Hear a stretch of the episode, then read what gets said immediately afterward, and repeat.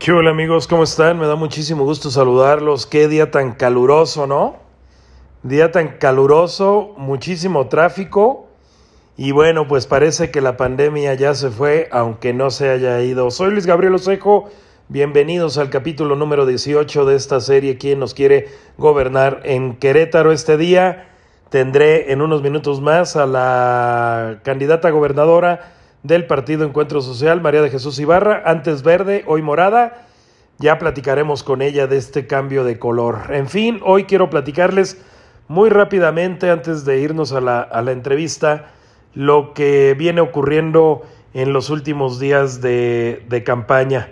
Quiero platicar un poquito lo que yo he platicado en algunos cafés lo que he platicado con algunos amigos, a mí me parece que eh, la elección, las elecciones de Querétaro, por lo menos las últimas mm, cuatro o cinco, menos una, ya les diré cuál, pero las últimas, de las últimas cinco elecciones, cuatro han resultado una gran sorpresa. Me refiero, por supuesto, a la, a la elección de gobernador. Y quiero con esto remontarme a 1997 1997, hace que 24 años, hace 24 años, cuando disputaban la gubernatura, el, eh, pues el gran reconocido, eh, un político de acero hasta ese momento, Fernando Ortiz Arana, líder de la Cámara de Diputados en el DF, bueno, era Asamblea de Representantes, líder de la Cámara de Diputados Federal, líder del Senado de la República, presidente del PRI Nacional,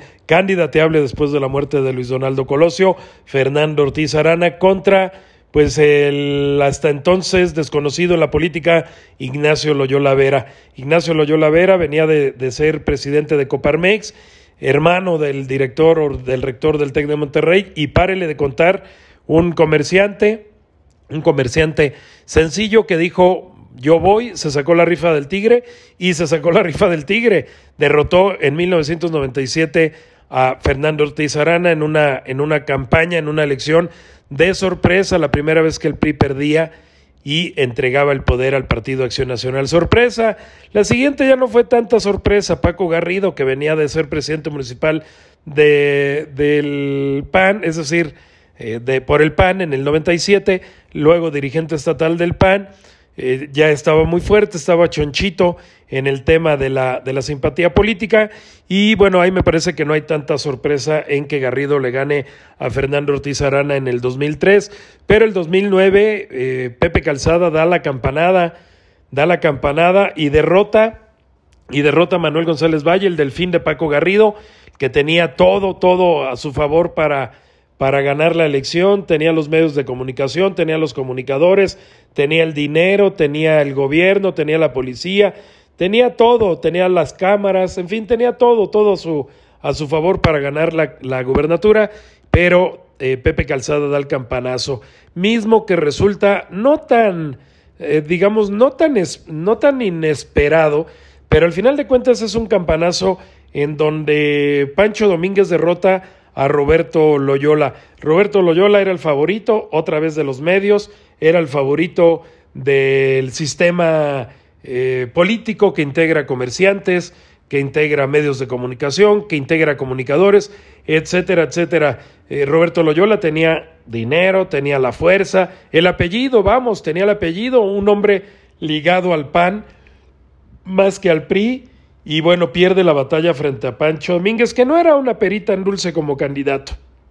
Pancho Domínguez ya había ganado, venía como hasta hoy invicto en todas las elecciones, pero bueno, al final de cuentas también fue para muchos una sorpresa que ganara Pancho y derrotara al delfín de Pepe Calzada, Roberto Loyola Vera. Hoy estamos prácticamente pues a un mes de las elecciones, un mes y unos días, un mes y unos diez días, para que se lleven a cabo aquí las elecciones en Querétaro.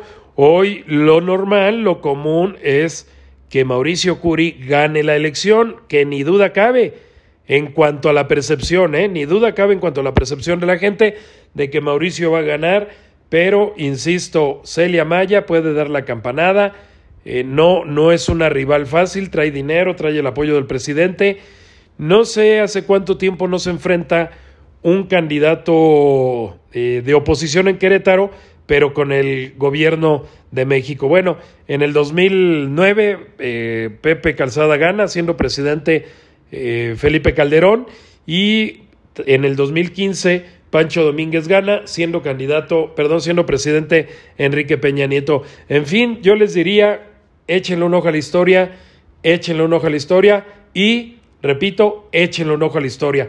La historia está llena de sorpresas, como dice la canción, sorpresas, sorpresas te da la vida y pues esta elección, créanme, no hay nada definido. El consejo que les voy a dar, sobre todo a los candidatos, es no crean lo que dicen sus asesores, no le crean lo que dice la gente que está a su alrededor.